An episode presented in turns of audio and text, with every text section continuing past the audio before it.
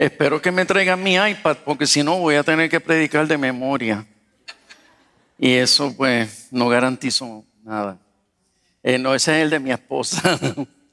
Así que ella sabe dónde está mi iPad. Espero que aparezca en lo que yo oro. ¿Cuánto me acompaña a orar? Padre, yo quiero darte gracias por este momento, por este tiempo. Quiero darte gracias por concedernos, Señor, la oportunidad de estar en tu presencia. Y no damos por sentado tu presencia. Porque hay lugares donde los creyentes no tienen la libertad que nosotros tenemos para buscar tu rostro juntos. Y por eso, Señor, darte las gracias por un lugar de libertad como el que tenemos. Eh, es, es, especial. Padre, yo ruego que, que tu espíritu prepare nuestro corazón para la palabra. Porque tú tú, Señor, tú, tú ministraste la palabra a, a, multitudes, pero no todo el mundo pudo retenerla. Yo te ruego que en esta hora tu mismo espíritu prepare nuestro corazón. Señor, prepara nuestro corazón, convierte nuestro corazón en tierra fértil, para que esta palabra se siembre en nosotros y pueda llevar mucho fruto. Señor, danos oídos para oír y danos un corazón sensible para entender y danos la humildad, Padre mío, para reconocer nuestras debilidades y nuestras faltas. Te doy las gracias, Padre, y bendigo tu poderoso nombre en Cristo Jesús. Y todo el pueblo de Dios dice, eh, justo a tiempo. Gloria a Dios. Pues bien, se pueden sentar.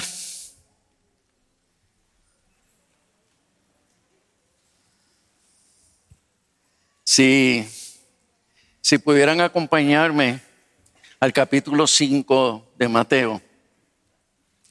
Um, para aquellos que han leído eh, mis libros, usted sabe que a mí me encanta eh, estudiar las raíces, los fundamentos. Me gusta mucho ir al origen de todas las cosas.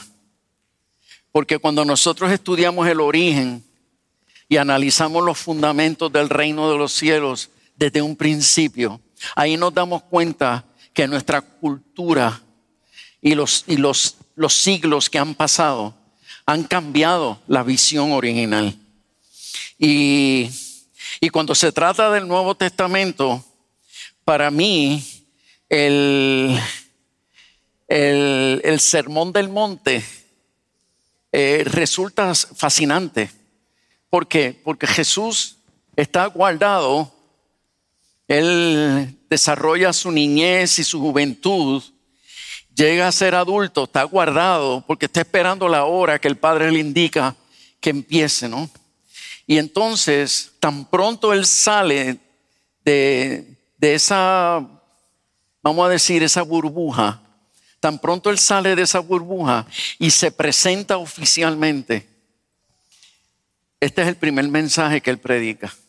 Así que cualquier creyente, todo creyente, debería detenerse todos los años, debería detenerse a estudiar el primer mensaje que Jesús predicó. ¿Por qué?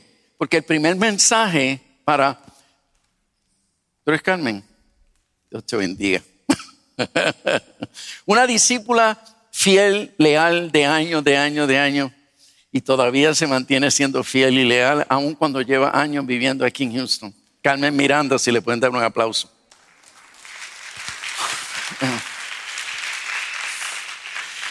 Ah, como, como, decía, todos los creyentes deberíamos ir, a, deberíamos ir a ese mensaje y estudiarlo todos los años. ¿Por qué? Porque, porque cuando tú estudias los principios de todas las cosas, eh, tú te refrescas, eh, tú regresas a raíces, eh, tú te, como, que tú te liberas de las interpretaciones humanas y, vas al origen. Y cuando vas al origen, tu espíritu se calibra con la verdad. no la interpretada a través de los tiempos, sino con la pura verdad según salió original.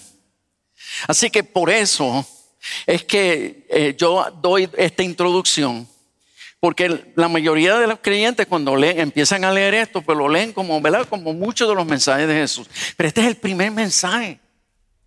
Así que en este mensaje, aquí está resumido, aquí está resumido la esencia, por favor, di conmigo, esencia. Entonces, ustedes saben que los seres humanos, los seres humanos complicamos todo.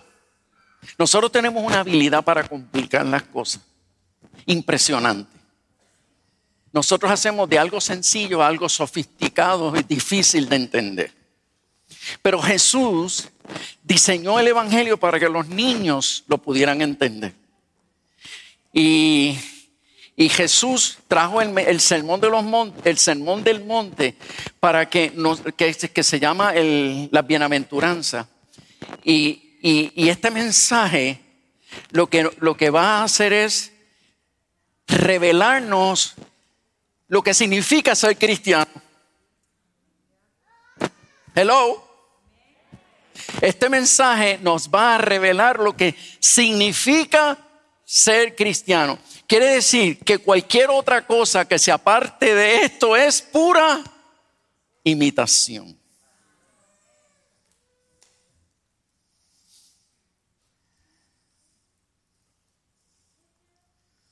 Entonces,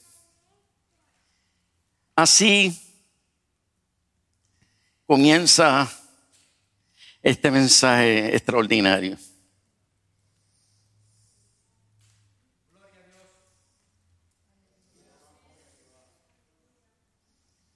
Vamos a ver si abre. Abrió. Voilà. Verso 1. Viendo la multitud, subió al monte y sentándose, vinieron a él sus discípulos. Y abriendo su boca, les enseñaba diciendo, bienaventurados los pobres en espíritu, porque de ellos, de ellos es el reino de los cielos. Hello.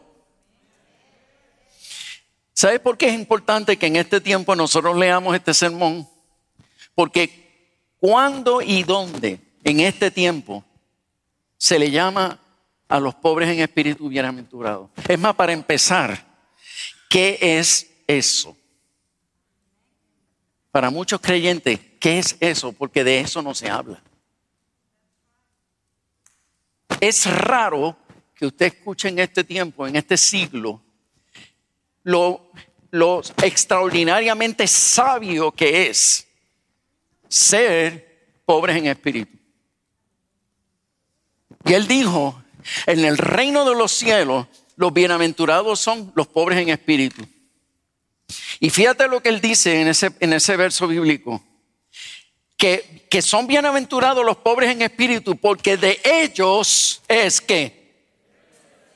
Quiere decir que el reino de los cielos le puede pertenecer a otro tipo de persona que no sea pobre en espíritu. Quiere decir que los que no son pobres en espíritu entrarán al reino de los cielos. No, hay, que, hay que concluir que no, porque él dice que el reino de los cielos a quien le pertenece es a los pobres en espíritu. Ahora, ¿quiénes son los pobres en espíritu?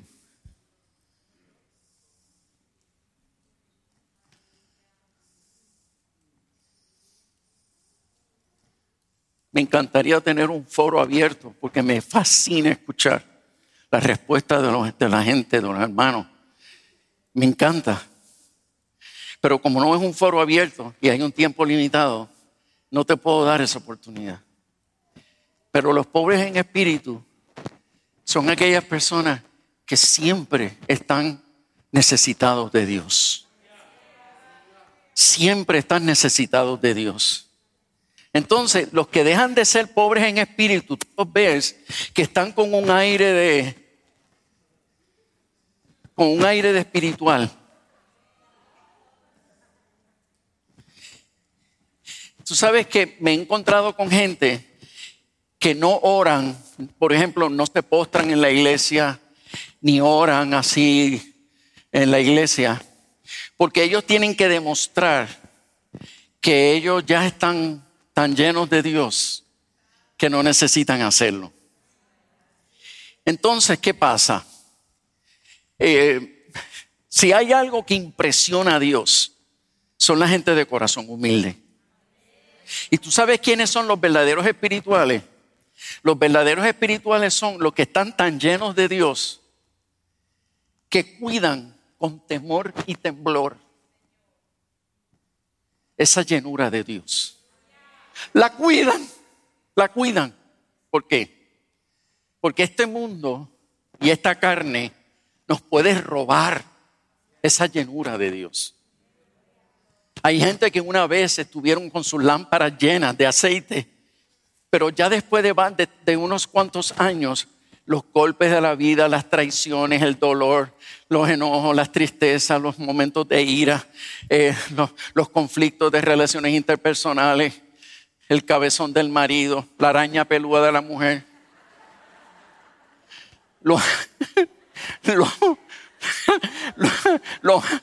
han hecho sentirse tan sobrecargados. Se sienten tan sobrecargados. Señores que, que tú ves que, que viven como, como mantienen la fe, pero viven como cansados, viven como agobiados, viven sobrecargados. Y por lo general son gente que en su casa dejaron de orar. Oran en la iglesia, pero en sus casas dejaron de orar. Los pobres en espíritu, yo lo defino como aquellos que todavía oran en casa. Donde el pastor no los ve, donde el líder no los, no los invita a orar, pero no obstante lo hacen ¿Sabe quiénes son los pobres en espíritu? Que no, no pierden el tiempo peleando y manteniendo una guerra con su cónyuge o con sus hijos porque saben que la mejor pelea se, se libra de rodillas.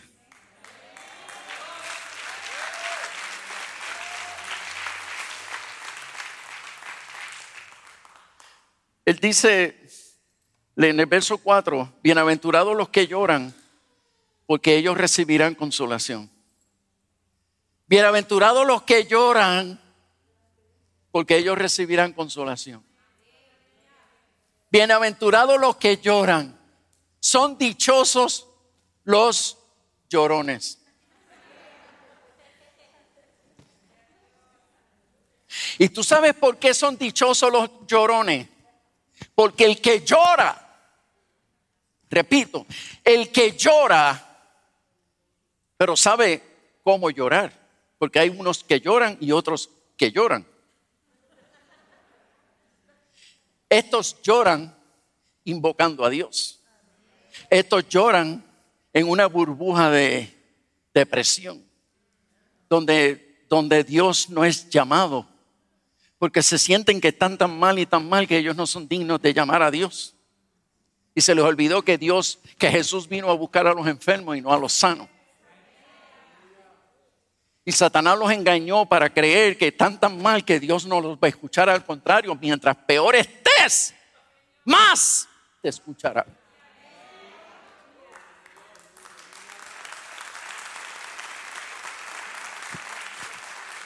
Pero ¿por qué son bienaventurados los que lloran? Porque los que lloran jamás se le endurecerá el corazón. Pero los que dejaron de llorar Dejaron de llorar porque tienes el corazón como una piedra. Y has permitido que el dolor, que la decepción, que las traiciones, has permitido que la reincidencia de aquellos que te han, que te han fallado en la vida te logre endurecer el corazón. Y por haberte endurecido el corazón, dejaste de llorar. Y dice la escritura que son bienaventurados los que lloran porque el que llora en la presencia de Dios será consolado por el Espíritu Santo. Él dice, vendré en persona a enjugar tus lágrimas. Yo mismo vendré. Y probablemente tu marido dejó de abrazarte. Pero el que llora en la presencia de Dios es abrazado por el Espíritu Santo.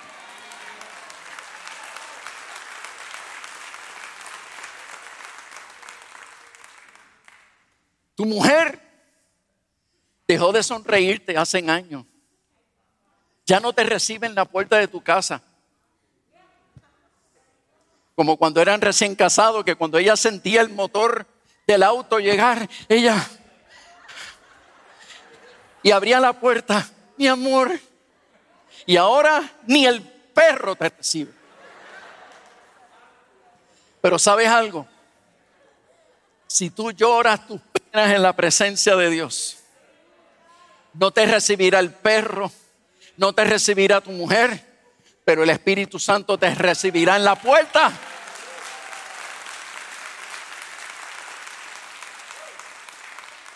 Y eso no permitirá que tu corazón se endurezca. Lo peor que le puede pasar a una persona no es que peque. ¡Ah! Pastor, que usted ha dicho, sacrilegio. Lo peor que le pueda pasar a una persona no es que peque. Lo peor que le puede pasar a una persona es que se le endurezca el corazón.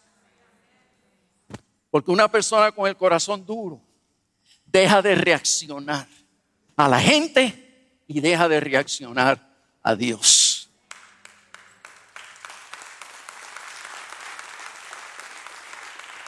Pero una persona que le falla a Dios, una persona que peque, si todavía tiene el corazón eh, sensible, si todavía hay espacio, si hay algo de blandura en su corazón, habrá espacio para que el Espíritu Santo pueda entrar y resolver tu pecado.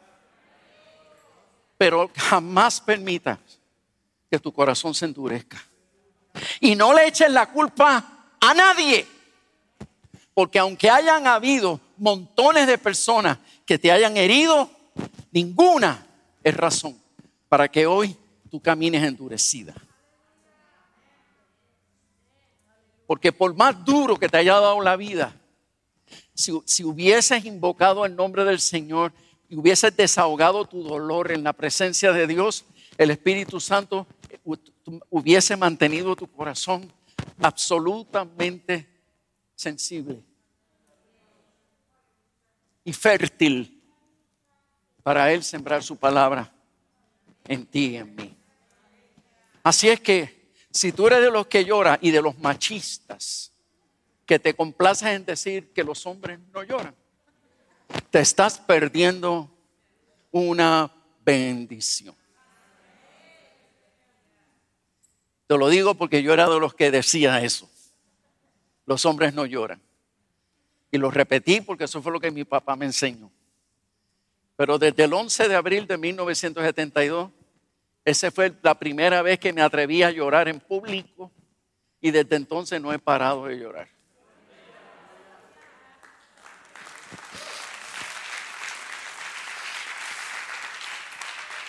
Bienaventurados los cinco, verso cinco. Bienaventurados los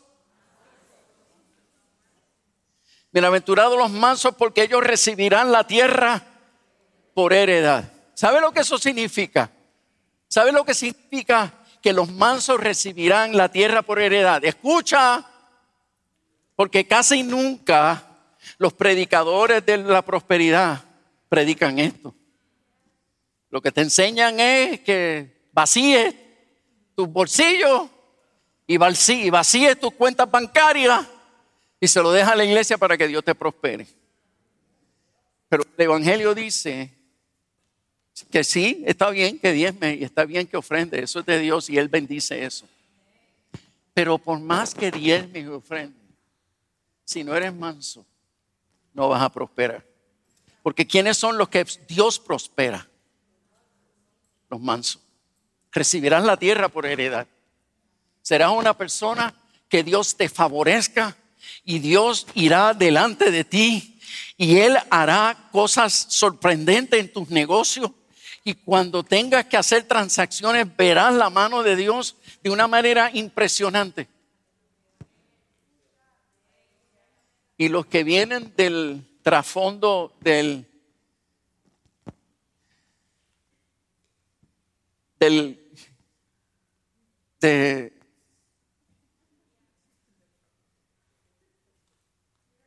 de ese, de esa personalidad iracunda, esa personalidad de, lo, de los que vienen del temperamento, de los de lo, no, no, no, no le llaman rabioso, los coléricos, los coléricos. ¿Cuántos aquí son coléricos? Ah, ahora, ahora, ahora me quedé solo. Me quedé solo. Gracias, Carmen, por tu honestidad. Pero por, por, por ciento, se supone que aquí haya más coléricos de los que se han atrevido a decir, es cierto, yo soy colérico. Ah, ahora, ¿verdad? Ahora. Yo soy colérico mezclado con melancólico, o sea que eso es una bomba. Porque un, porque un, eh, eh, una persona de mal humor eh, que, que, sea depresivo, eso es, una, eso, es, eso es una barbaridad. Y yo vengo de ahí, yo vengo de ser corajudo y depresivo. Y por eso, para mí, este verso bíblico significa demasiado.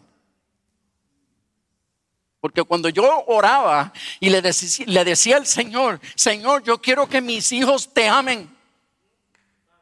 Si voy a tener hijos, yo quiero hijos que amen a Jesús. Y quiero hijos que amen la obra de Dios. Quiero hijos, Señor, que, que, que sigan el legado de, de, de llevar el Evangelio al mundo. Yo quiero hijos que amen al Señor. Y el Señor me dijo, ¿tú quieres que tus hijos me amen? Claro, Señor. ¿Ok? Resuelve tu problema de carácter. Porque a la medida que ellos vean el carácter de Jesús en ti, y yo empiezo a buscar el carácter de Jesús, el carácter de Jesús, y me topo con un pasaje que Jesús dijo, aprendan de mí. Yo digo, aquí es, aquí es. Y de momento recibo dos bofetadas. Aprendan de mí que soy manso, ¡auch! y humilde de corazón. Entonces él dijo, aprendan de mí que soy manso y humilde de corazón y hallaréis paz para tu alma. Y yo,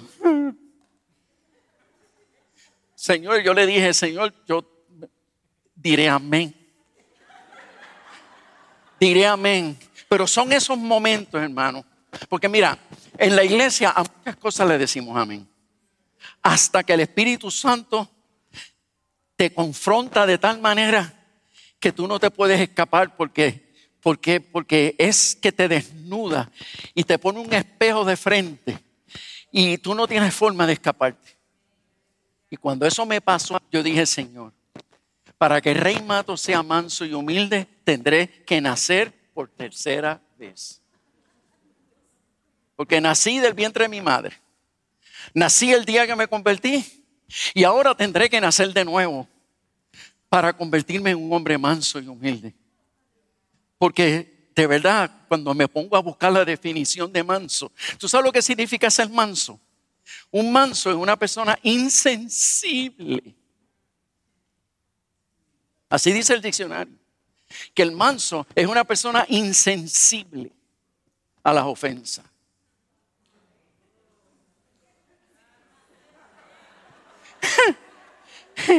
en otras palabras, que te faltan el respeto, que te hablan estrujado, que no sé cuánto, que te dicen y te... Y, y tú fue como, como si estuvieses bañado de aceite, que todo te resbala. o sea, como que nada te afecta, ¿me entiendes? O sea, es como si estuvieses muerto. Y por eso entendí luego cuando en la escritura dice, estoy muerto, estoy juntamente con Cristo crucificado. Oh, wow. En otras palabras, el Evangelio significa mucho más de lo que yo me imaginaba que significaba. Entonces, si, si este es el fundamento del Evangelio, si esta es la esencia de lo que es ser cristiano, ¿cuántos de nosotros tendremos que volvernos a convertir a Cristo?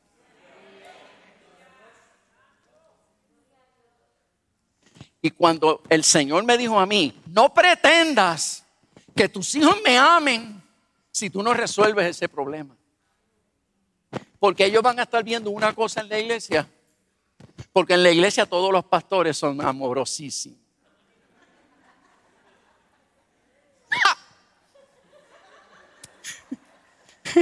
en la iglesia todo el mundo es un cordero. En la iglesia todo el mundo se sabe comportar bien. Pero no todos esos corderitos lo son en su casa. Y honestamente, yo era de esos que tenía una doble vida, que en la iglesia era una cosa y en mi casa era otra.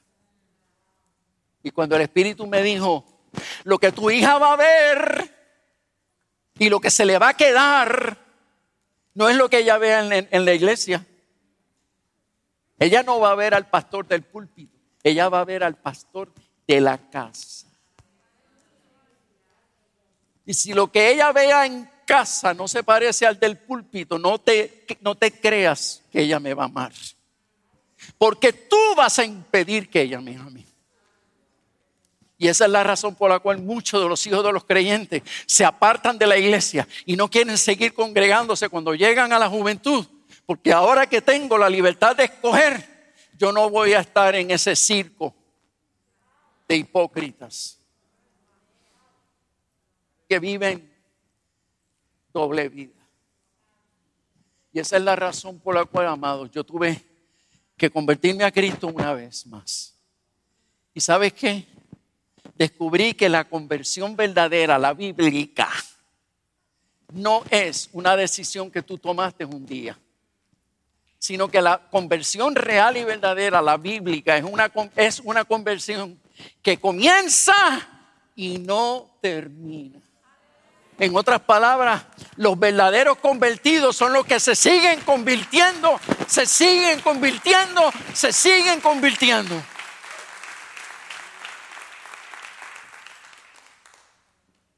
¿Cuántos de ustedes han experimentado haber tomado dominio de un área de tu carácter y estuviste súper bien 5, 10 años, 15 y de momento el monstruo salió otra vez?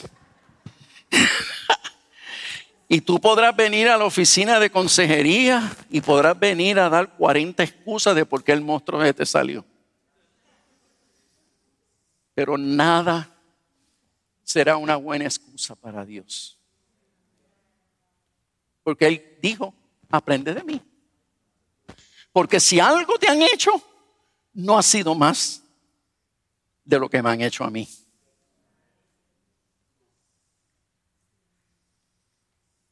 no ha sufrido hasta la sangre todavía. Así es que no nos quejemos porque todo lo puedo en Cristo que me fortalece.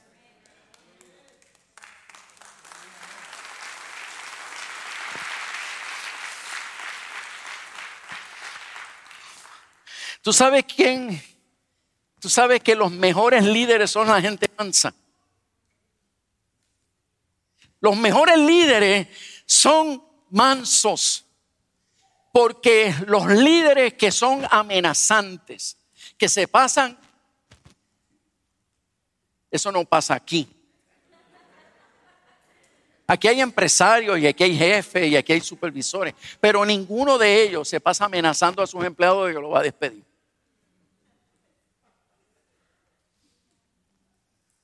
Porque dice la escritura que los jefes cristianos nunca hacen eso. Porque los jefes cristianos no andan amenazando a nadie. Los jefes cristianos ayudan a sus empleados, disipulan a sus empleados, hasta pastorean a sus empleados y sacan lo mejor del mediocre. Y no lo logran por estar amenazando, lo logran porque les enseñaste a tu gente a creer en el potencial que Dios sembró en ellos.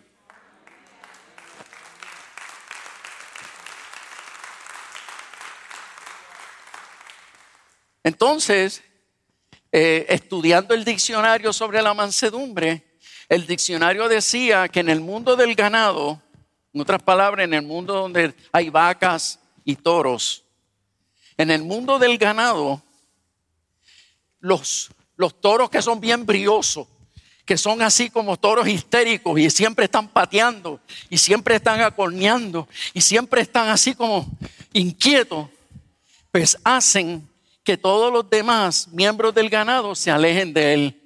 Pero aquel toro que es, que tiene, que es manso, ese toro que es firme, ese toro que sabe hacia dónde va, que nada lo asusta pero, y nada lo saca de, de, su, de su lugar, pues donde él se mueve, todo el mundo lo sigue. Donde él se mueve, donde él se detiene, todo el resto del ganado se detiene. Y, y el brioso allá solo, pateando solo.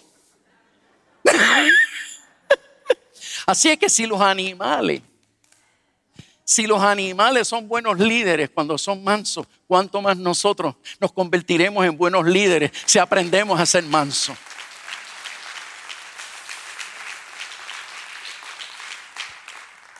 ¿Quiénes son, ¿Quiénes son de los dos padres, del padre y de la madre? ¿Quiénes son, ¿Quiénes son los que se ganan el respeto de sus hijos? ¿Quién de los dos es el que recibe las confidencias de sus hijos? ¿Quién de los dos es aquel, es aquel o aquella donde sus hijos buscan la oportunidad que, que está solito en una esquina o solita en una esquina y se le sientan al lado y le, y le consultan? El padre o la madre que tiene mejor dominio de su carácter, que aun cuando está molesto, lo maneja y aun cuando tiene que disciplinar, lo hace con dominio propio. Y es firme. Por eso cuando, cuando la, el histérico disciplina, golpea y maltrata. Pero cuando el manso tiene que disciplinar, quizás solamente da un fuete nada más. Lo da que pica. Pero, pero, pero no tiene que dar mucho porque porque lo que él persigue lo logra con poco. Tiene dominio. Y los hijos aprenden a reconocer cuál de los dos es más manso. Y ese se gana su respeto. Así que los gritones lo que van es invitar a que su familia le falte el respeto. Deja de gritar y te ganarás el respeto de tu familia.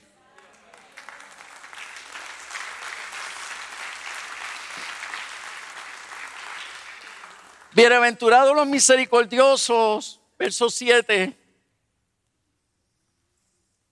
porque ellos alcanzarán qué? Misericordia. La misericordia es la disposición del corazón a compadecerse de los demás. El misericordioso es el que se compadece del sufrimiento ajeno, es el que se compadece de las miserias ajenas. Se manifiesta el misericordioso porque es amable aún con el que es difícil. Es amable aún con aquel que le ha ofendido asiste al necesitado. Especialmente el misericordioso se conoce porque, porque tiende a ser perdonador. No espera que le vengan a pedir perdón. Le sale el perdón. Y es la persona que, que típicamente inicia la reconciliación. El misericordioso tiene no solo simpatía, sino que, que practica la empatía. Y creo que en el cristianismo la cualidad de la misericordia es uno de los más que distingue a la gente que se llaman ser cristiano. Ahora, ¿qué sucede? ¿Qué me he encontrado yo en el redil del Señor? ¿Con qué me he encontrado yo?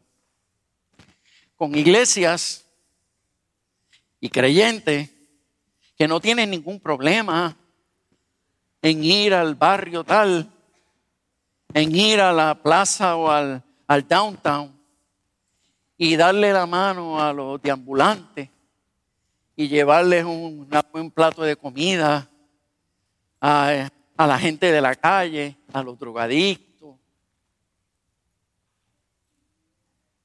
y son bien misericordiosos y tú los ves, wow, qué creyentes más sensibles a la desgracia humana.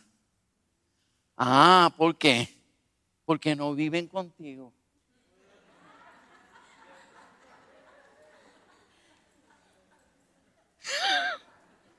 Porque sabe Dios a cuántas mujeres ese deambulante hirió. Sabe Dios a cuántos hijos los dejó sin comer. ¿Sabe Dios cuántas cosas esa persona defraudó a otro? Ah, pero a ti no te importa porque no fue a ti. Y tienes una misericordia tremenda para ellos. ¿Critico eso? No. Al contrario, bendito sea el Señor por la iglesia. Pero lo que el Espíritu Santo nos está diciendo es, si grande y, y recompensado será la misericordia a los ajenos, más grande será la recompensa para los misericordios, para, para los desgraciados conocidos.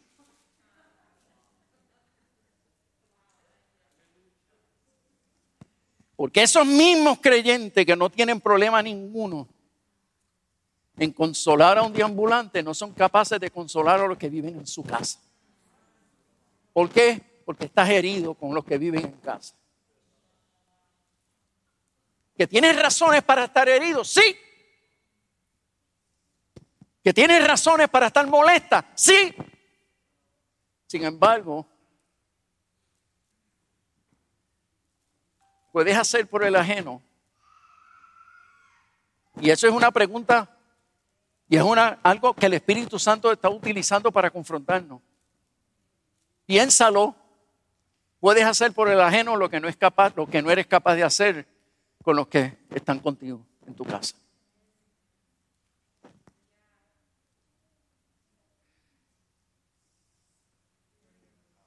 Pero ¿dónde es que brilla la misericordia? Cuando la ejerce sobre aquellos que han herido a otras personas, no. Cuando lo ejerces sobre gente que te han herido a ti. Esa desgracia humana, esa desgracia humana, es la que nosotros tenemos que visitar. La desgracia humana de los que te hirieron. Por eso es que la escritura dice, si tu enemigo tiene hambre,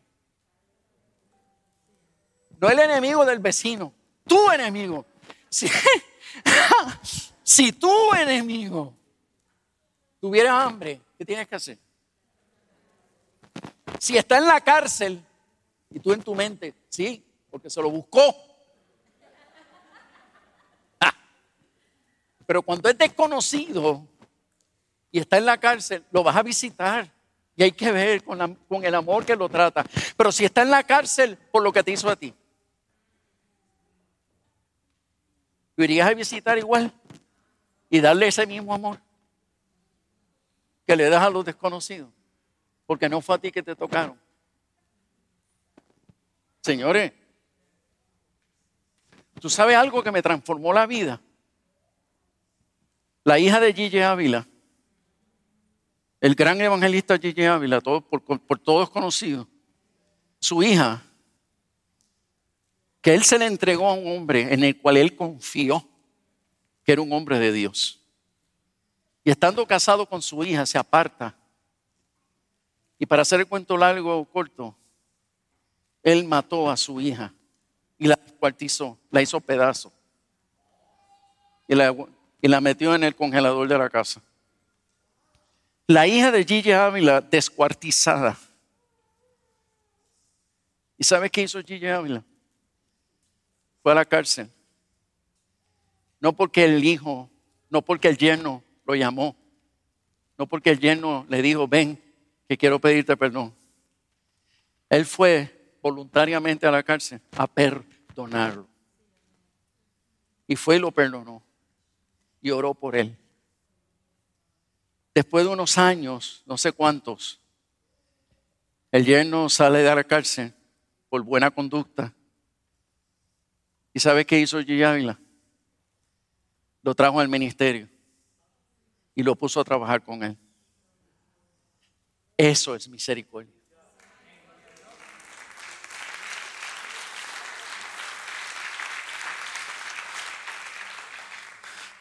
Bienaventurado, verso 8. Bienaventurado los de limpio corazón. Hello. Hello.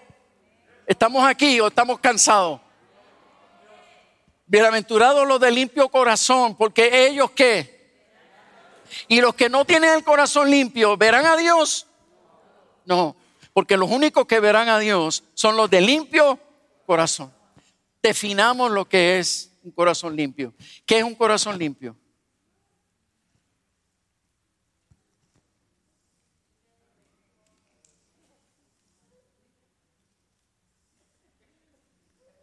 Este silencio me preocupa. No, no, estoy bromeando. Miren, un corazón limpio es un corazón que no guarda rencor. Porque tú sabes qué es lo que ensucia el corazón. ¿Sabes lo que, lo que, sabes qué es lo que contamina el corazón del hombre? Tú sabes lo que contamina al hombre.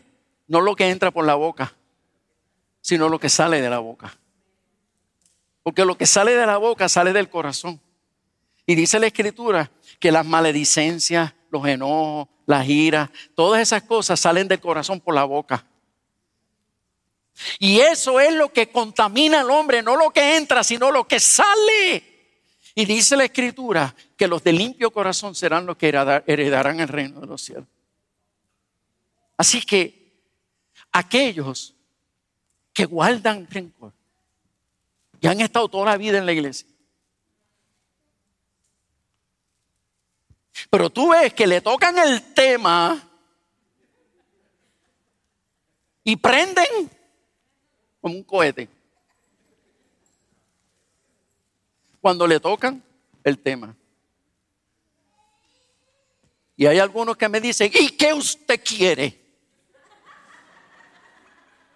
Porque no fue usted. A mí me manotean en la oficina, permíteme decir.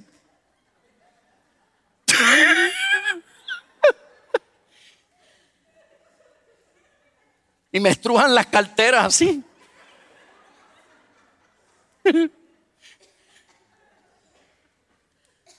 y yo me quedo así callado, eh, esperando que se le vaya.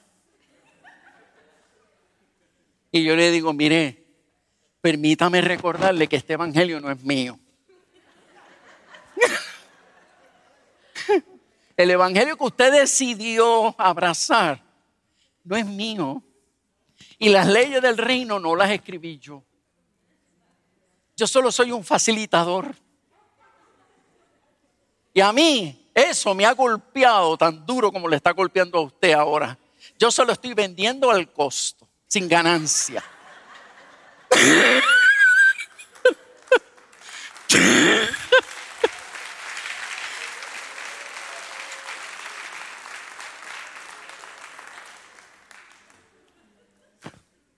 ¿Y qué es lo que usted quiere que que yo haga?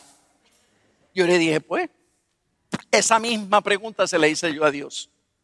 Recuerdo, estaba yo en el baño.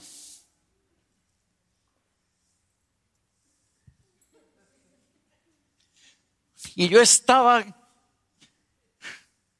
pero yo estaba encendido. Y, y, tenía tanto coraje. Y estaba tan mal. Y yo estoy en el baño, caminando en el baño, y yo y hablando con Dios, queja que queja, y desahogándome con Dios en el baño. Y le dije, y de momento el Señor me dijo, rey ya. Pero rey, ¿cómo, pero ¿cómo que rey ya? ¿De qué es más? Y yo recuerdo que le dije, ¿y qué tú pretendes que yo haga? Me dijo, ¿qué dice la palabra? Por el que te ultraja y por el que te persigue. Ora por el que dice toda clase de males contra ti mintiendo. Ora por él y bendícele. El que te maldice, bendícele. Gózate y alégrate cuando hagan, cuando te hagan daño. Ah,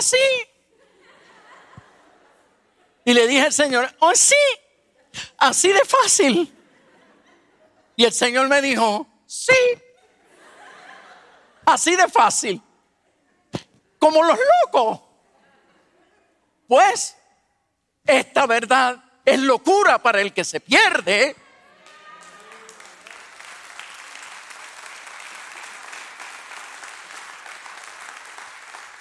Pero para los hijos de Dios es poder de Dios. Así me dijo el Señor. Entonces yo le dije, bueno, pues si es cuestión de actuar como los locos. Así yo sarcástico. Pues si es asunto de actuar como los locos, pues vamos a actuar como los locos. Y me tiré así frente al inodoro. Señor, bendice a fulano de tal, con nombre y apellido, hasta el apellido materno se lo dije.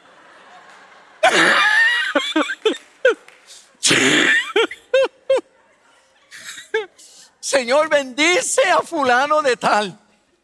Bendícelo y Padre, te doy gracias por las mentiras, las murmuraciones y las calumnias que ha salido de esa de esa voz, bendita boca. Señor, yo lo bendigo. Es más, no le tomes en cuenta su pecado. Wow, qué lindo salió eso. Y seguí orando y orando por toda la gente que me habían provocado el disgusto que yo tenía en ese momento. Y cuando yo terminé de bendecirlos a todos, de momento, yo estoy así como, Señor, se me quitó. Señor, ya no tengo coraje. Ese fuego que estaba aquí ya no lo tengo. Es más, estoy hasta contento. Y salí del baño y yo decía, Dios mío, pero Padre, yo no puedo creer que yo me sienta tan bien como me siento. Es cierto, es más fácil de lo que uno cree. Cuando la gente me dice, pastor, es que no puedo. Y yo le digo, no mientas. No es que no puedas, es que no quieres. Porque la verdad es que el corazón humano, la carne, se niega a ser misericordioso.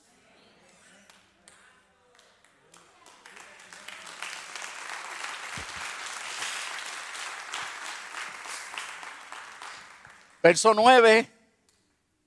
Ay, Padre, reloj rápido. Y estoy a mitad. Bienaventurados los pacificadores, porque ellos serán llamados hijos de Dios. Podemos decir, ouch. Bienaventurados los qué? Bienaventurados quién? Porque ellos serán. Ok, los que no son pacificadores, ¿podrán ser llamados hijos de Dios? Ahora, ¿quiénes son los pacificadores? ¿Quiénes son los pacificadores? ¿Quiénes son los pacificadores? No invente. Los pacificadores son los que asumen la iniciativa. La cosa, hay un tranque. Hay un tranque. ¿Sabes quién es el pacificador? El primero que hace así. ¿Sabe quién es el pacificador? El primero que hace así. ¿Sabe quién es el pacificador? El primero que... El primero que desfrunce el ceño y saca una sonrisa. Que son una, sonrisa misericordiosa. Porque lo que quiere es morderle la oreja al cabezón. Y lo que se merece es que le muerdas una oreja. Pero, pero como el pacificador, que es llamado hijo de Dios, es el que asume la iniciativa, jamás va a salir por esta boca. Estoy cansada de ser yo la que siempre sea la que tome la iniciativa. Quiere decir que diciendo eso, estás diciendo en realidad, estoy cansada de ser hija de Dios. Porque los hijos de Dios no cansan de asumir la iniciativa. Es que esta relación está sostenida por mí. Porque si no fuera por mí, ya esto se hubiese, lo que, la palabra que sea al final tú la añades.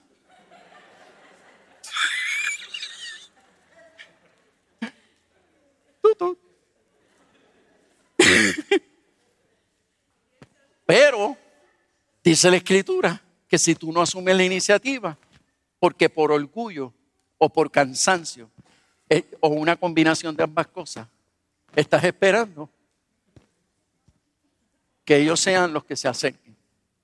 Y por eso hay relaciones de familia que llevan años rotas. ¿Por qué? Porque todos están en un estado de temor, en un estado de orgullo, en un estado de endurecimiento y nadie asume la iniciativa y el Señor dice, quien se atreva a asumir la iniciativa de reconciliar esta situación por años que lleve dañado, el que asuma la iniciativa, yo le garantizo mi bendición.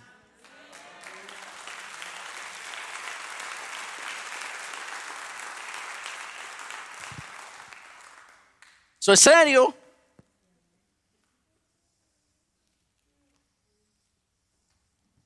Y por causa del tiempo vamos a parar aquí. Pero usted sabe que cuando uno come y uno come bien, la comida te cae bien. Pero cuando comes de más, te puedes atragantar. Te puede dar un dolor de estómago. Te puede indigestar. Así es que vamos a dejarle el postre para mañana. Pero vengan mañana porque mi esposa va a predicar junto conmigo.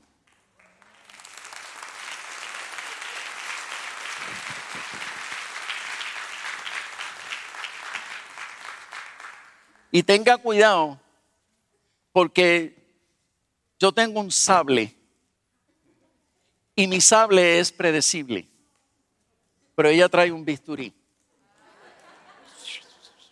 delicadito. Pero, no, no, fuera de broma. Los, los esperamos mañana. Pero yo sé que entre broma y broma, el Espíritu Santo nos ha hablado. Y, y yo quiero, sí, honrenlo, honrenlo.